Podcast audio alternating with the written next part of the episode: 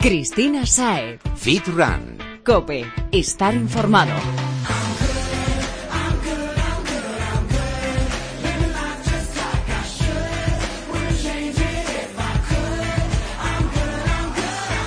Muy buenas y bienvenido Fitrunner a Fit Cope, tu espacio sobre fitness running y nutrición deportiva. El primero, que llevamos ya casi dos años dándote guerra, se dice pronto. Y oye, no nos falta la energía ni tampoco lo hacen los amigos que se pasan por estos micrófonos para darnos sus consejos. Y bueno, que los invitados de hoy nos van a ayudar a seguir afinando nuestro entrenamiento y a equilibrar nuestra dieta y también van a ser de gran ayuda para nuestro coco, que es lo más importante. ¿Sabes cuál es tu objetivo? Pues si tu cabeza está dispuesta a lograrlo, no habrá meta que se te resista. Y si encima llevas a la práctica lo que aquí nos cuentan los expertos, serás más eficiente en tu día a día y los resultados no tardan en llegar. Ojo, no te creas ahora mm, que los cambios suceden de la noche a la mañana. ¿Por qué no? Sé constante cual hormiguita y disfruta del camino, que toda acción provoca una reacción y lo estás haciendo bien.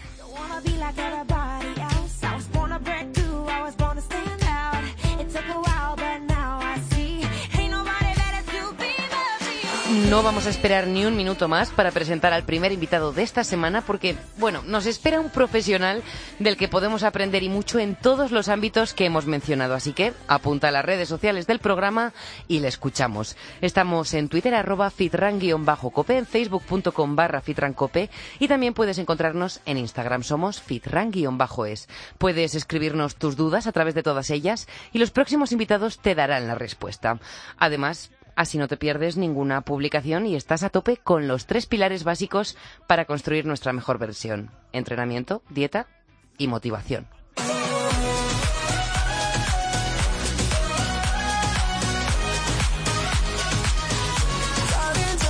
Ya te he avisado de que el primer invitado de hoy es un pedazo de profesional por el que, además de percibir admiración, pretendemos aprender muchísimo. Porque no hay nada como la voz de la experiencia y aunque aún tiene solo 25 años, lleva a sus espaldas miles de carreras, centenares de competiciones a nivel nacional, decenas de campeonatos europeos, tres mundiales y unos Juegos Olímpicos. ¿Cómo te quedas?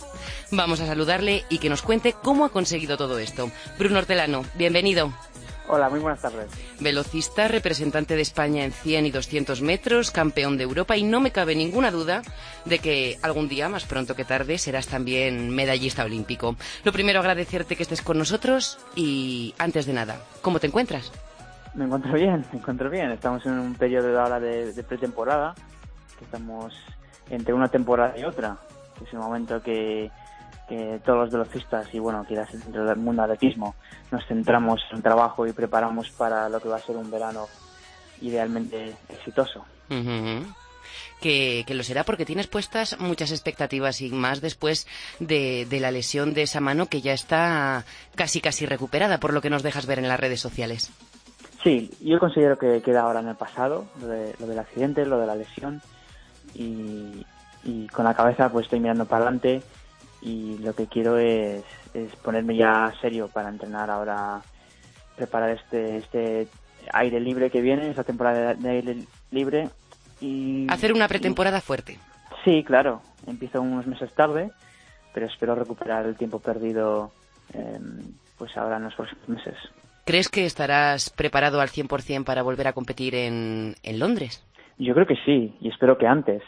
Ahora el verano es largo y la temporada es relativamente larga, suele empezar hacia abril y, aún no me he planteado exactamente la fecha de mi primera carrera, pero, pero espero estar fuerte para las fechas importantes del verano. Mm, una frase que has dicho en alguna ocasión es que no se corre con las manos, se corre con los pies y la cabeza.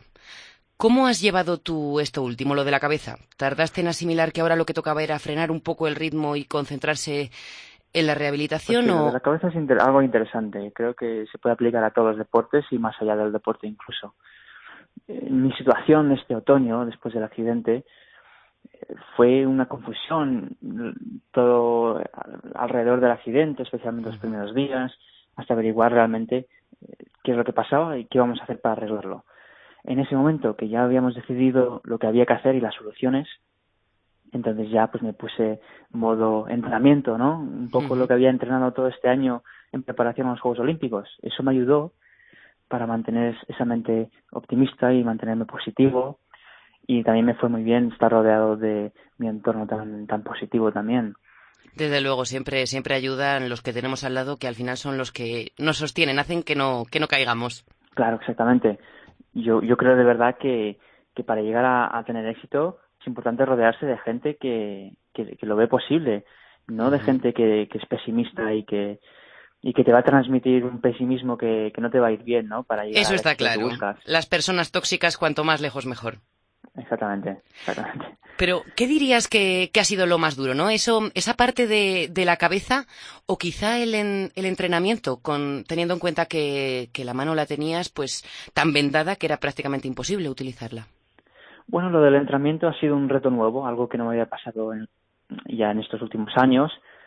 Y ya he dicho que, que todos los años suelen ser distintos de alguna manera, ¿no? Y este año pues es un poco más distinto en ese sentido. Estamos usando más la creatividad para buscar alternativas a lo que es el entrenamiento normal. Parece una tontería, pero esto de la creatividad te puede ayudar incluso a no caer en la monotonía, porque eres una persona que, como decía, tiene solo 25 años, has empezado muy jovencito. Precisamente. Y en ese sentido también lo que no quiero es, conformarme con lo que he hecho en el pasado, porque yo creo que repitiendo lo mismo que hemos hecho, pues llegamos a conseguir lo mismo, no más. Entonces, eh, también estoy buscando maneras para poder superarme eh, sobre no solamente este verano, sino la manera que, he vivido hasta ahora. Em, Adrián Durán, tu entrenador, tiene metido entre ceja y ceja hacerte correr los 400 metros. ¿eh? Sé que ya lo has probado, pero bueno, ¿tú cómo lo ves? ¿Te seduce este reto? ¿Puede ser em, ese progreso del que estabas hablando ahora? Es una prueba dura, pero es algo que llevo tiempo ya asumiendo. De hecho, todos los años, menos quizás el año pasado, siempre he hecho alguna prueba de 400 y lo hemos tratado como, como entrenamiento para ganar en, fuerza, ¿no? En la pista. Pues no es nada... O sea, que has notado, para los que nos oyen que también aman la velocidad, que incrementar un poco la distancia favorece tus marcas, te hace reducir los segundos. Puede ser, de alguna manera. de la manera que lo vemos nosotros, el entrenamiento de, de 400, lo que es un todo un poquito más largo, ¿no? Y quizás a menos ritmo.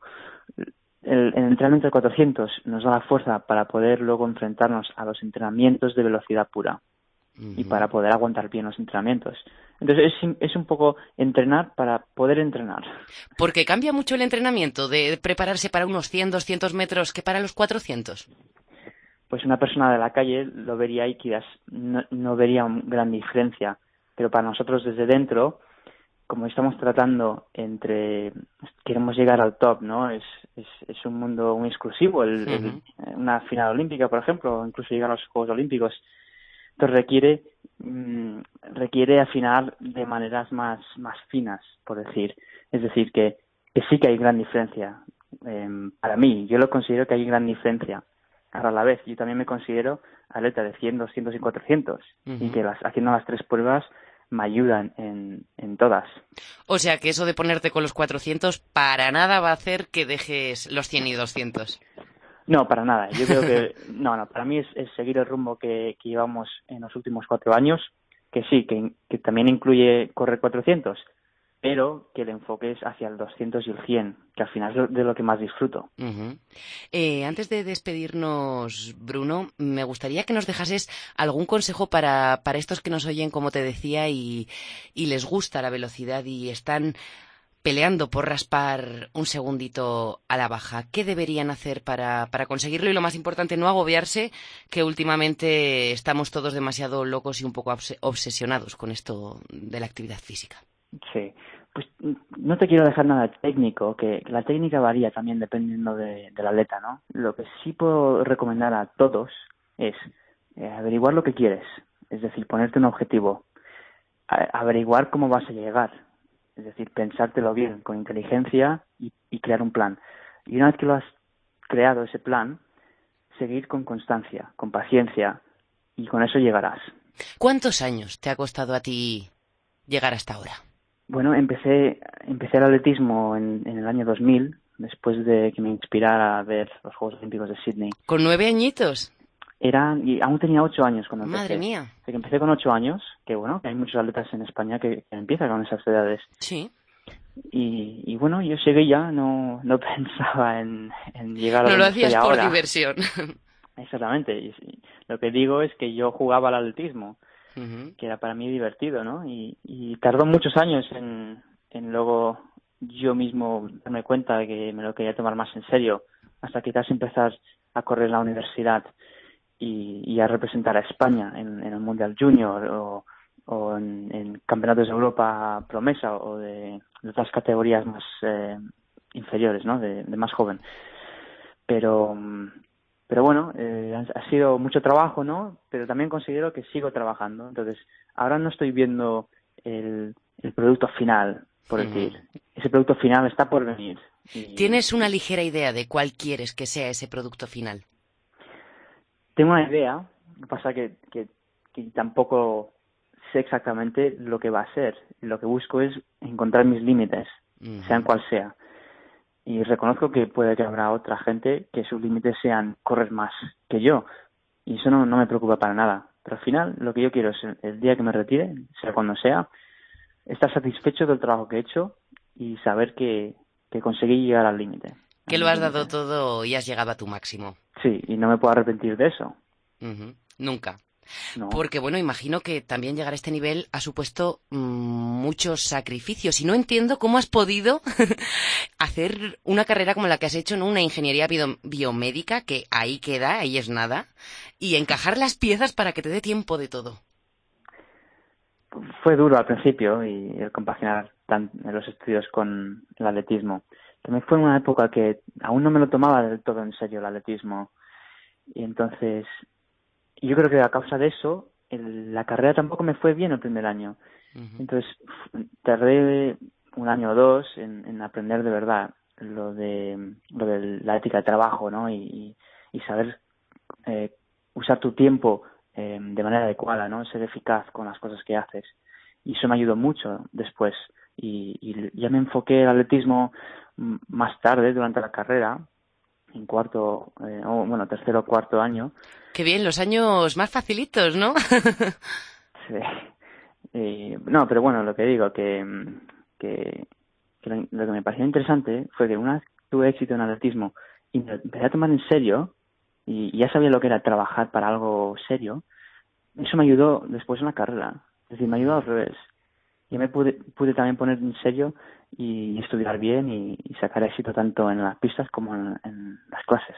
Hombre, pues mira, me, me, alegra muchísimo que digas eso porque la verdad es que como estamos contando semana tras semana en el programa, eh, cada vez son más los estudios que dicen que la actividad física favorece a eso, ¿no? A una persona eh, organizada, mmm, puntual y, y que cumple.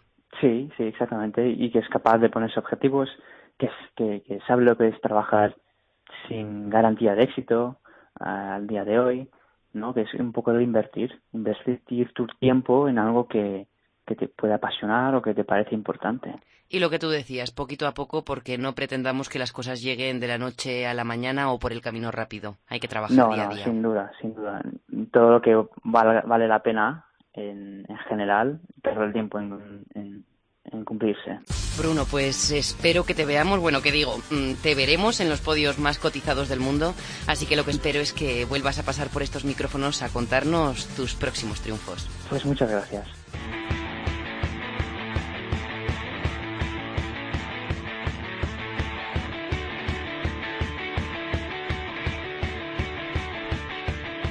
Me encanta cuando suena esta canción porque siempre que hablamos con nuestro gurú de la nutrición termino aprendiendo muchísimas cosas y también porque encima descubro que había asuntos con los que estaba totalmente equivocada. Y claro, alimentos que me tenían muy engañada. Culpa del marketing en gran medida, pero también mía por creérmelo.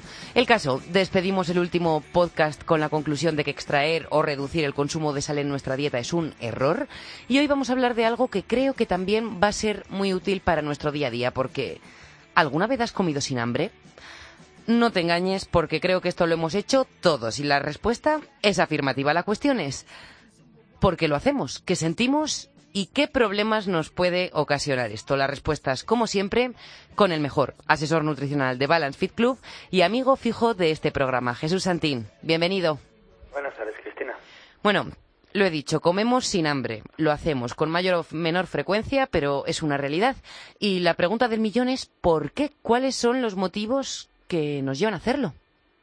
Al final siempre suele ser eh, una percepción por, por nuestra parte derivada del cerebro de, de, una sensación de bienestar. Es algo, es algo bioquímico, es decir, al final es una recompensa que nuestro cuerpo de manera hormonal eh, genera para, para compensarnos ese aporte de calorías que nosotros le estamos dando. Pero no entiendo por qué es una recompensa si realmente no tenemos hambre, en teoría no lo necesitamos. Claro, pero muchas de las cosas que nos generan satisfacción realmente no las necesitamos como tal. Es decir, eh, si nos vamos a, a, millones, millones de años atrás, realmente la necesidad de, del ser humano era comer, era nutrirse y sobrevivir. Y eso lo hemos ido convirtiendo con el paso de los años, con la evolución de, del hombre en, en, el aspecto culinario. Es decir, ahora no se come por necesidad, se come para satisfacer los sentidos, olfato, sí, por placer más olor, bien. por placer. Eso es por el placer que genera. Y ese placer es exactamente de lo que estamos hablando, esa sensación de bienestar que nos, que nos provoca. Bueno, y además hay multitud de, de circunstancias en nuestro día a día que nos pueden llevar también a eso, ¿no? Véase el aburrimiento del que ya hablamos con anterioridad o, o otras cosas, situaciones de estrés, estamos estudiando. Es, es esa sensación que el cuerpo te genera, eh, generando dopamina, generando hormonas o sustancias que dan satisfacción o bienestar a cambio de ello. Entonces el cuerpo eh, nota que cuando tú le metes esa comida estás satisfaciendo una necesidad, pero estás aportando algo que te genera ese, esa, esa sensación de bienestar gracias a la liberación de hormonas que hay. Entonces, cuando tienes un problema, cuando tienes eh, lo que sea que te está generando unos niveles bajos, los eleva a través de la comida. Es decir, es una manera de, de es una especie de droga que el cuerpo eh, entiende que ha de generar esa misma esa misma secreción de hormonas por recibir esa comida. Entonces, al final, es un parámetro muy parecido a una persona que consume algún tipo de droga. Es esa, esa sensación de placer que le otorga el cerebro. ¿Somos junkies de la comida? Sí, en cierta medida, sí. De hecho, muchos estudios eh, advierten que las comidas altamente calóricas, ricas en azúcar, de la adictividad de, de ese tipo de, de, comidas. De hecho, siempre mucha gente de la, de la que viene aquí lo comenta, dice, uff, al principio comer comida libre era una necesidad, era imperioso, era comer por comer.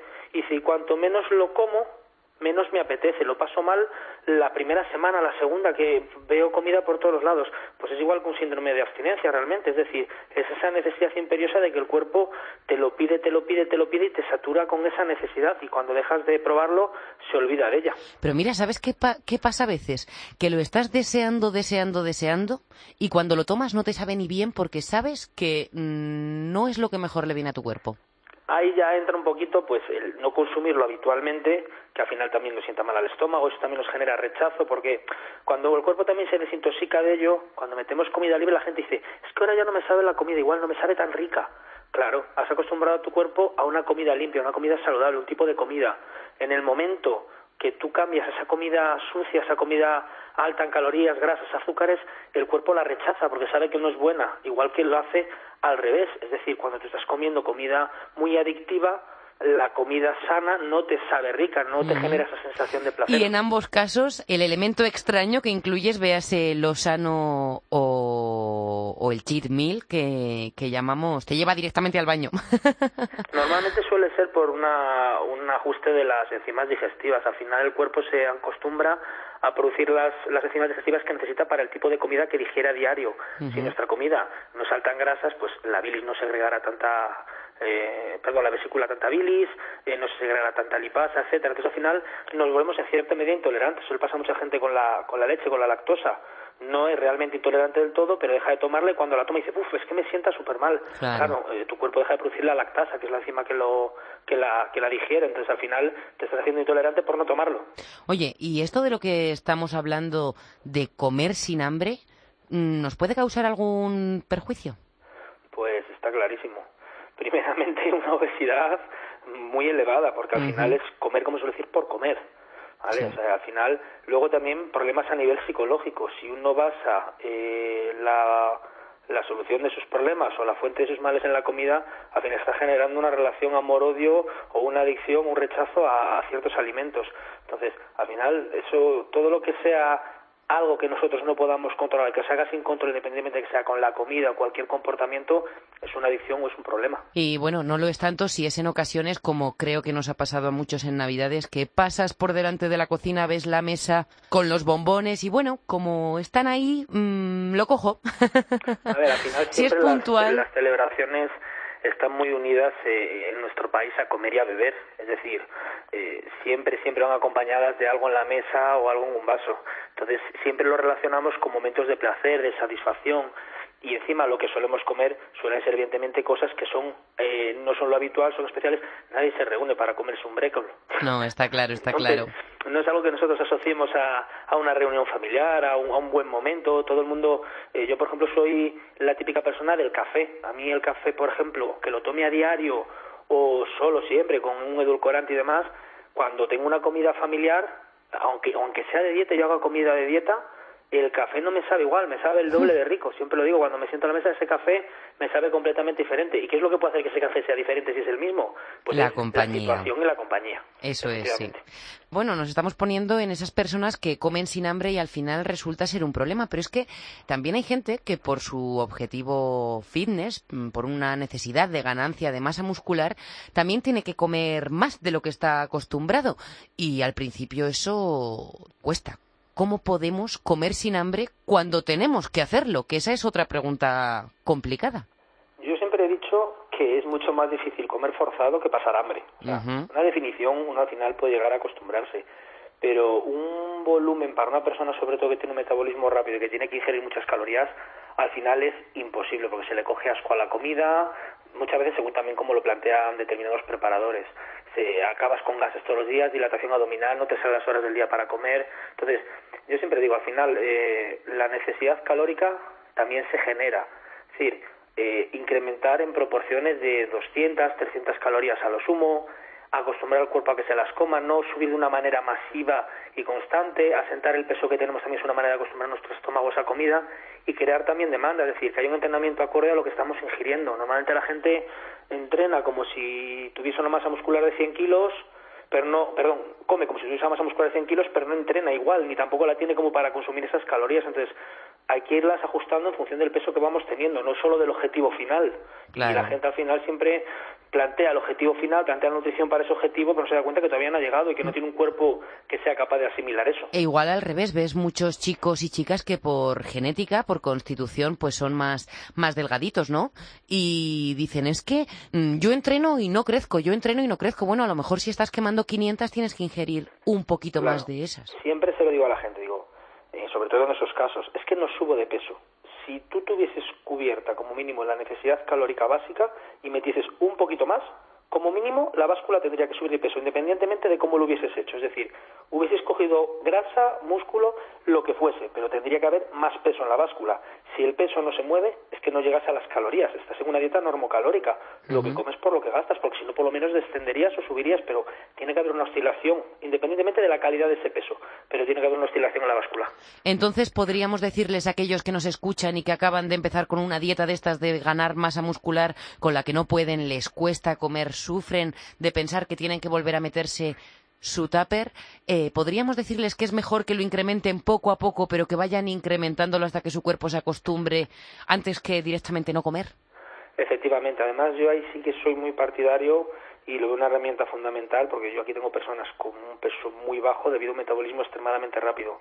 A los aportes calóricos en forma líquida, sea un ganador de peso eh, casero, comercial, es decir, hecho por uno mismo o comprado, que te aporten un volumen reducido de tamaño, es decir, en 300, 400, 500 mililitros, un aporte alto de calorías. Por ejemplo, hay ganadores de peso comerciales que realmente te pueden dar ese plus que necesitas, que, que puedes meter dos, tres casos y estar moviéndote en 500, 600, 700 calorías, que son comida, y siendo comida eh, limpia, digamos, eh, es un volumen de comida muy alto. Entonces eso alivia mucho el, el- el- el- la digestión y, y el día a día para esas personas. Nada, o sea que la mejor, la mejor idea es ayudarnos de esos complementos para ganar músculo en, en líquido y no sólido, y con los sólidos poquito a poco ir incrementando las dosis. Exactamente. Con el batido, también no se puede meter eh, tres cazos o cuatro cazos de golpe y meter mil calorías porque un cuerpo no digiere eso en una ingesta. Hay que, hay que adecuarlo en función de hacer una ingesta más o añadirle un pequeño cacito a cada comida para complementar la ingesta que ya estamos haciendo. Pues eso, Fitrunner, que sea cual sea tu objetivo, lo de comer sin hambre no es bueno nunca, ¿no? No, aunque a veces sea necesario, pero no lo es. Pues Jesús, vamos a concretar un poco para que no confundamos sensaciones y sepamos identificar cuándo estamos comiendo con hambre y cuándo lo hacemos sin ella. Lo hacemos, si te parece, con una definición. ¿Qué, es el hambre? ¿Cómo, ¿Cómo se identifica? Pues mira, más que con una definición, con algo muy visual. Es decir, siempre digo a la gente, cuando uno tiene hambre, se comería hasta una bolsa de lechuga metería la mano sin aliñar. y sin aliñar se la comería. Y cuando uno tiene gula o tiene ganas de comer es comer otra cosa no la que te ponen en el plato. Entonces normalmente es como mejor se diferencia el hambre es esa necesidad de nutrientes por escasez o por falta de comida. Cuando tú tienes una comida suficiente y adecuada si quieres comer otra cosa es que es gula o es o es angustia por, por otro tipo de comida diferente. y, esa, y esa es la que tenemos que evitar porque además esas comidas que nos apetecen son las que nos van a hacer que, la báscula tienda para arriba. Normalmente sí, las comidas siempre digo de broma que lo que está rico tiene grasa o tiene azúcar. bueno, imagino que tan malo como el hambre será pasar, o sea, como comer sin hambre será pasarla. Evidentemente, pero siempre en el mundo del deporte eh, llevamos un poco todo al nivel extremo, en cierta medida dentro de lo saludable. Entonces, sí que es verdad que a veces es necesario el, tener que llegar a ese punto, pero siempre digo, hay maneras y maneras, hay volúmenes y gordúmenes, y hay definiciones e inaniciones. Volvemos a lo mismo, la cabeza. Sí, no se puede no se puede hacer las cosas forzadas. No te vamos a forzar más a ti tampoco y vamos a saludar dentro de muy poquito además a, a Carlos Quevedo. ¿Te acuerdas de Carlos? Sí, hace muchísimo que no que no hablamos. Hace mucho, mucho que no hablamos con él. Pues, pues va, va a volver un ratito a contarnos, bueno, esto de lo que estábamos hablando de hacer las cosas con cabeza, que parece que con las redes sociales, como bien dices en multitud de ocasiones, se nos va un poquito la pinza. Está perdiendo bastante el norte y a ver si trata de poner algo de serenidad desde su punto de vista de, y su posición de influencer para que pongamos los pies sobre el suelo. Esté de vuelta con nosotros. Pues le daré recuerdos de tu parte, seguro que te manda muchísimo cariño y Jesús, como decía al principio, contigo nos llevamos una lección magistral cada semana, así que en unos días volvemos a hablar. Muchas gracias, Cris. Hasta la semana que viene. Cristina Saed. Fit Run. Cope, estar informado.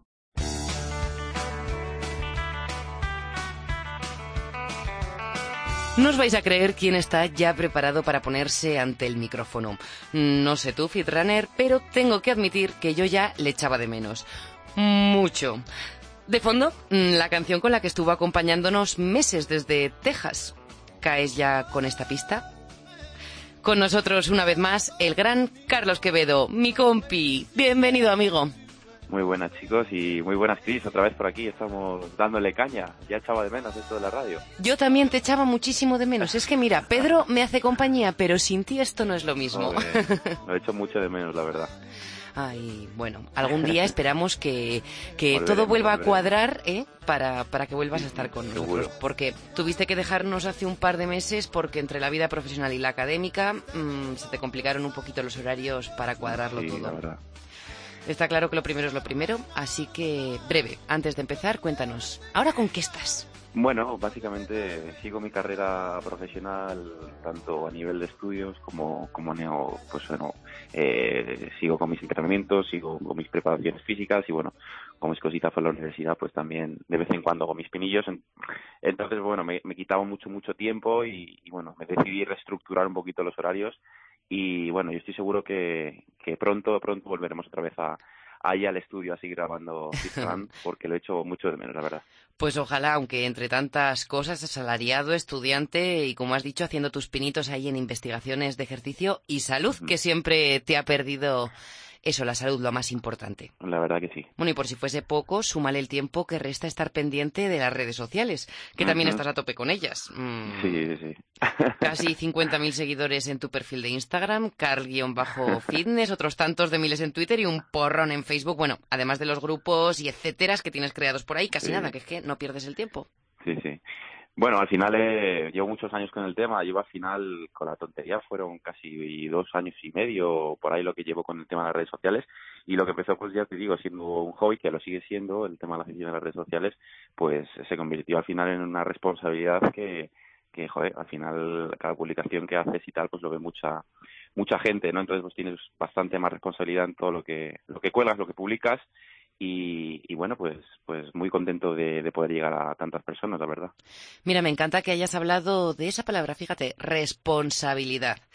Tan importante y que a muchos se nos olvida porque lo que queremos son likes y followers, como se dice ahora que está muy de moda, muy de moda todo esto. Y es que cada vez son más los profesionales que mm, os echáis las manos a la cabeza al ver lo que está sucediendo en Internet, porque sin ir más lejos, ya lo comentábamos hace un par de semanas con Rafa Torralba, el ex atleta, o hace algunos más, con Pepe Cano, que nos estamos obsesionando todos tanto con esto del físico perfecto, que la gente de a pie se está sometiendo a un entrenamiento que en multitud de ocasiones llega incluso a superar en intensidad y duración al de los profesionales y lo peor, mm, sin preparación previa ni preparador.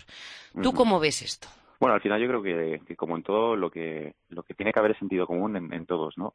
Tanto la gente que, que publica eh, eh, como la gente que lo lee, ¿no? Yo creo que cada, cada día más la gente que lee cosas, pues creo que tiene más criterio lo que está leyendo y bueno, están surgiendo eh, muchos perfiles, como tú decías, eh, buscando pues eso, ¿no? Un poquito más eh, conocimiento, que la gente las conozca y demás, pero la gente, por, por lo general, eh, creo que tiene sentido común en, en que lo que lea sepa que, que, es verdad o que es verídico o si no o si tiene dudas pues ponerse en manos siempre de, de un profesional porque al final el ejercicio como siempre decimos es salud.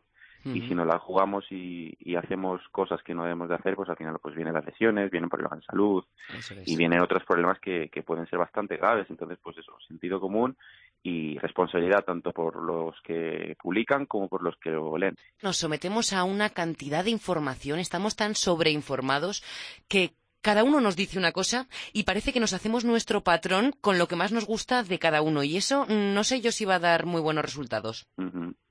No, desde luego, lo que tú dices. Eh, al final, eh, esas mezclas que hacemos entre unos y otros es lo que lo que deberíamos de, quitarnos, ¿no? Es decir, oye, cada una, cada persona es, diferente una a la otra y su entrenamiento, su nutrición o, tal debería también de ser eh, exclusivo, independiente para, para cada una de las personas, ¿no? Entonces, pues como digo, eh, está bien el, el, verte o asesorarte, motivarte por redes sociales con, con, con personajes que, que, sigamos, pero luego a la hora del entrenamiento, a la hora de una nutrición, pues deberíamos de ponernos, como siempre, en manos de un profesional que nos guíe en esas pautas, que es el que más nos va a conocer, no, no una pantalla o un teléfono, desde luego. Eso, no vale con coger la foto de la persona que creemos que es más o menos como nosotros e imitar sus entrenamientos y comidas, porque además esas fotos de comida, ¿tú te crees, como dice Jesús, que todos los días comemos pasteles fit, tortitas fit. Ojalá. Ya te, digo, yo que, que no. bueno, otro fenómeno que está sucediendo a raíz de la obsesión de muchos por conseguir más seguidores nos está llevando de vuelta a la época de la transición y el destape. Chicos y chicas sin camiseta, culos, fotografías con una minúscula ropa interior.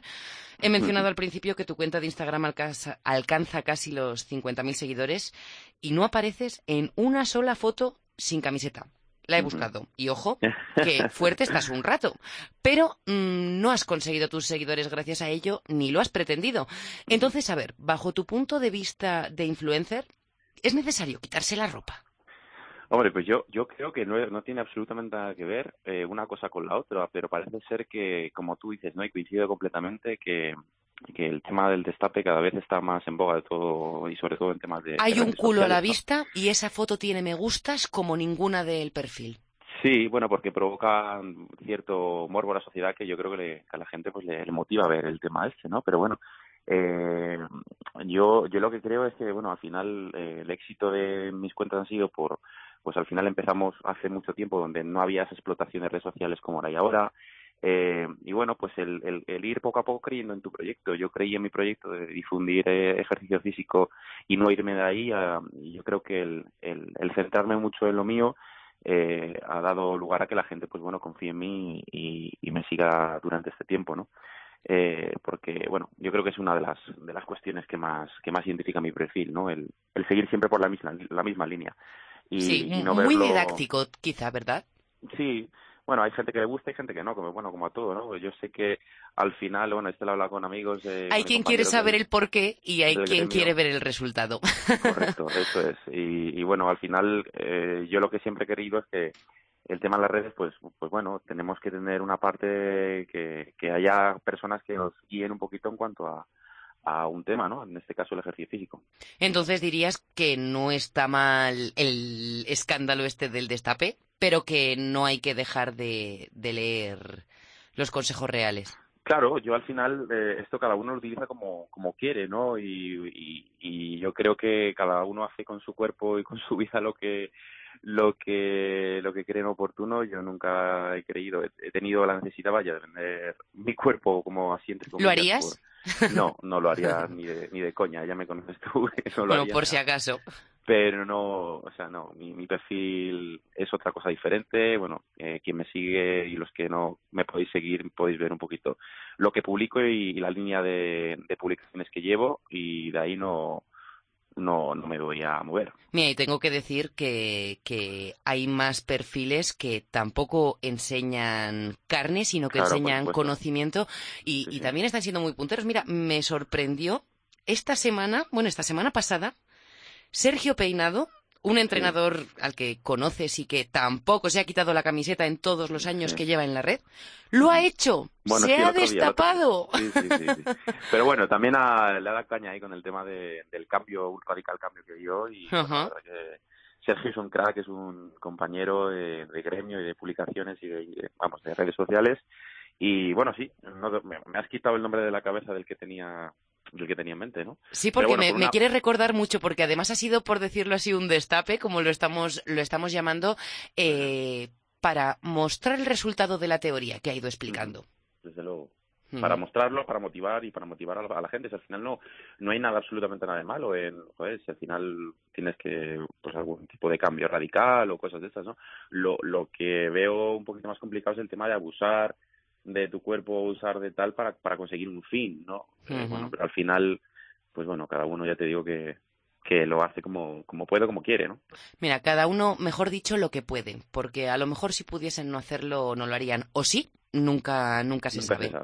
Bueno, el tema, y, y, seguimos con el físico, es que nos obsesionamos con ciertos cuerpos, estos que vemos, que para nosotros son perfectos. Y la gente normal lleva sus entrenamientos y comidas a un límite que llega a obsesionar. Eh, son varias las influencers, sobre todo, sí, las chicas, que parece que se nos va un poquito más la olla con esto de las curvas, que están subiendo fotografías a la red con sus imperfecciones. Esas arrugas abdominales que, a pesar de marcar tabletita en sus apariciones habituales, salen como a todo el mundo cuando se sientan o doblan su tronco y quien no las tenga miente. Em, se empiezan a mostrar más humanas, en definitiva. ¿Tú qué opinas de esta campaña, por llamarla de alguna manera, de concienciación que parece que, que se empieza a imponer. Quizá los profesionales empiezan a tener conciencia de que, de que no sirve solo con, enseñar lo bonito.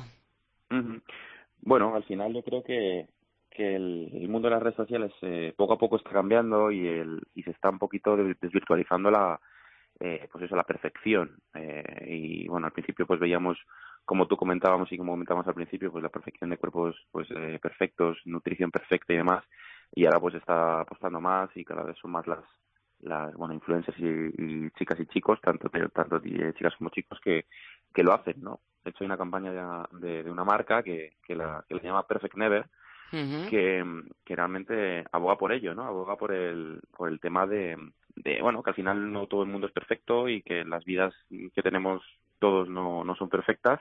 Y, y bueno me parece una buena campaña de, de concienciación la verdad. Todo lo que sea eh, naturalizar un poquito eh, todas las redes sociales, pues me parece me parece coherente, me parece bien.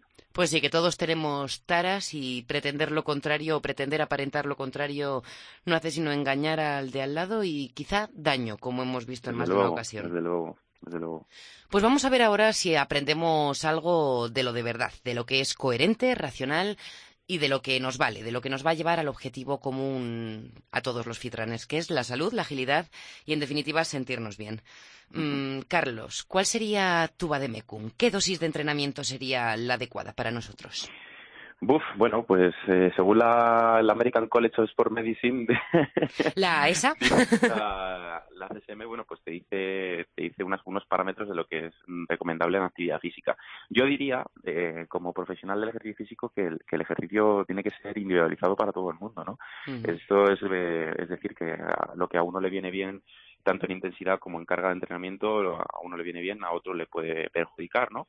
Sobre todo según el objetivo. Pero yo siempre recomendaría para una persona que busca, pues, estar, verse bien, estar saludable, eh, entrenar, pues bueno, eh, que tiene sus tareas del día a día, ¿no? es importante eso, que lo hace como un complemento, no que, le vaya la vida en ello. Exactamente, no, no que sea un alto rendimiento, ni una persona que se está preparando algo, algo importante, pues bueno, en torno a los tres días, tres, cuatro días de entrenamiento semanal, eh, que combine sobre todo el entrenamiento de la fuerza con, con el entrenamiento aeróbico. Pero ¿En las mismas sesiones? Eh, sí, eh, se llama el entrenamiento concurrente que se llama y es mezclar los beneficios del entrenamiento de fuerza, que son un montón, con los beneficios del entrenamiento aeróbico, que son también otro montón, y si los unimos a la vez eh, y en una misma sesión, pues eh, tenemos unos beneficios pues espectaculares tanto a nivel de salud como en nuestros huesos, eh, todo el sistema muscular, endocrino, eh, bueno, circulatorio, etcétera, etcétera, ¿no? Al final es un aspecto saludable eh, en todos los sentidos, más o menos tres días a la semana, una horita de entrenamiento, eh, pero bueno, que combinen el entrenamiento de fuerza, que al más de uno y a una se le olvida, con el entrenamiento aeróbico, ¿no? tanto ya sea correr, montar en bici, nadar, etcétera, etcétera. Bueno, sé que tú lo haces, pero dínoslo aquí a ver si ya nos entra en la cabeza y dejamos de lo que digo, de tanta tontería y obsesión. ¿Podemos tomarnos una caña después del entrenamiento con los colegas o comernos una hamburguesa el fin de semana con sus patatas fritas y etcétera? ¿O nos vamos a poner toneletes? La desgracia que me hagas esta pregunta. Sobre todo porque me conoces de, de micros para afuera, ¿no? Pues hombre, por supuesto, por supuesto que, que se puede tomar uno, una cervecita con unos amigos eh, o una hamburguesa con, con, tu chica, con tu, chico o con quien fuera.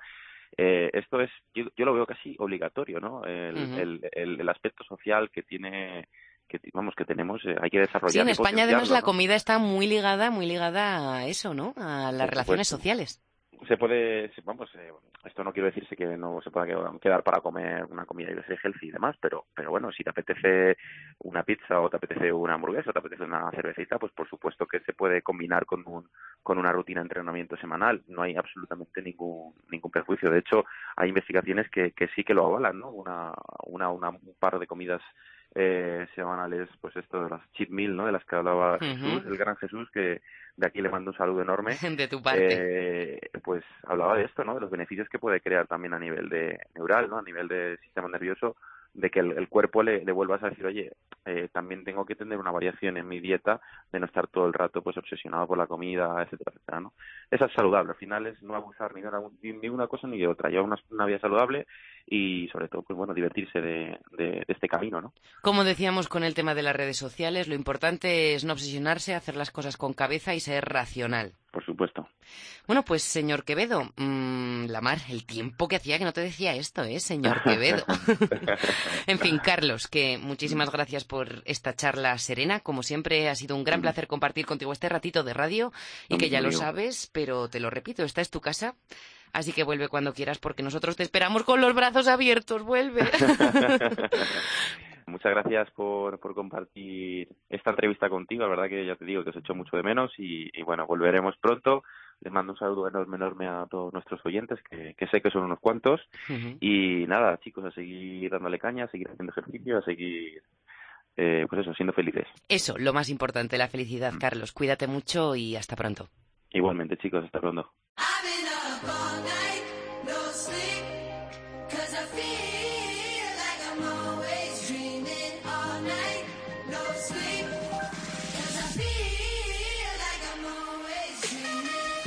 Las redes sociales, las dichosas redes que nos tienen a todos enganchados a nuestros teléfonos móviles, que se han convertido ya en una extensión de nuestro cuerpo. Es indudable que se han convertido en una herramienta muy útil, lo son, y que nos aportan grandes beneficios para realizar muchas de nuestras actividades diarias. Pero ojo, hay determinados momentos en los que deberíamos dejarlos un poquito aparte y concentrarnos en la actividad que estamos realizando. En este caso, la práctica deportiva. ¿A cuánta gente ves en tu gimnasio sentado en la máquina o en el banco y entrenando los pulgares en lugar de otros músculos?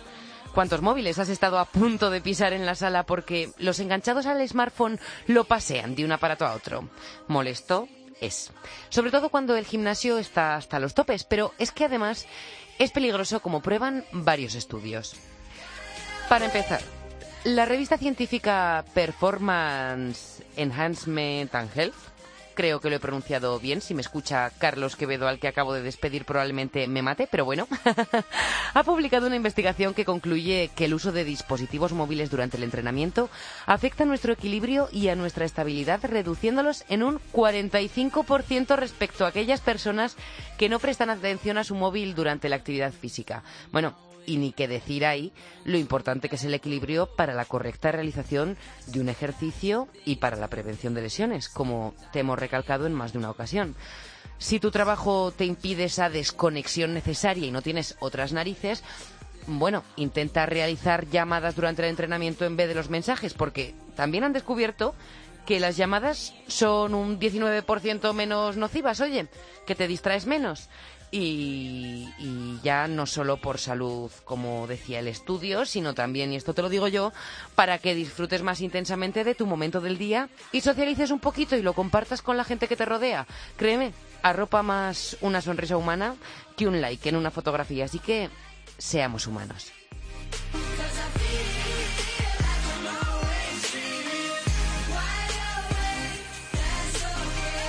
Y otro estudio Mm, publicado por la revista Computers in Human Behavior, nos alerta además de que mandar mensajes de texto durante el entrenamiento provoca una disminución notable de la intensidad del ejercicio, que ya hablamos de palabras mayores. Perdemos equilibrio, reducimos intensidad, mm, y eso, ¿qué es lo que conlleva? Pues que nuestro entrenamiento va a ser mucho menos efectivo y no vamos a sacar el máximo partido a lo que hacemos. ¿Y aquí de qué se trata? De rendir. Pues ya está, el teléfono fuera. Si te estoy dejando un poco chafado porque tú sin la música que reproduces en tu teléfono móvil no sabes entrenar, relájate. Los mismos autores de las investigaciones mencionadas han podido comprobar que la música no perjudica tu entrenamiento, sino todo lo contrario. Ayuda a mejorar la concentración, aumenta la intensidad y mantiene estables los niveles de estrés. O sea, que podríamos afirmar que es el complemento perfecto para tu entrenamiento.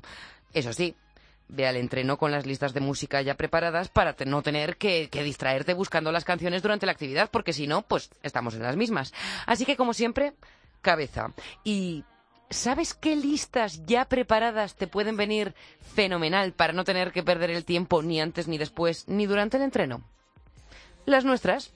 FitRun-Music en Spotify con las listas FitRun seguido del número 1, 2 o 3 en referencia a las tres temporadas que llevamos contigo. Síguenos y disfruta de casi 10 horas de música elegida para ser usada durante el entrenamiento. Todas las canciones que suenan en el podcast a solo un play. No lo dudes y búscanos.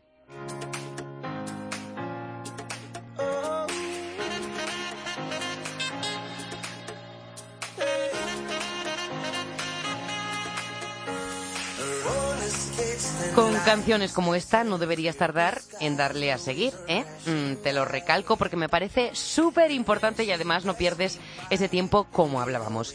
Ahora sí que sí, es hora de despedirnos por esta semana y en unos días volvemos con nuevo podcast.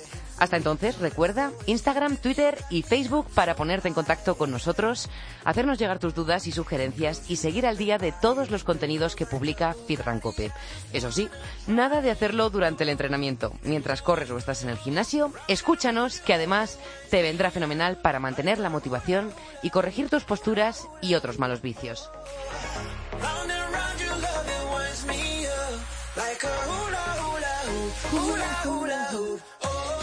Pedro Díaz Aguado en la técnica. Gracias Pedro y Fitrunner. Un placer que hayas estado aquí poniendo la oreja.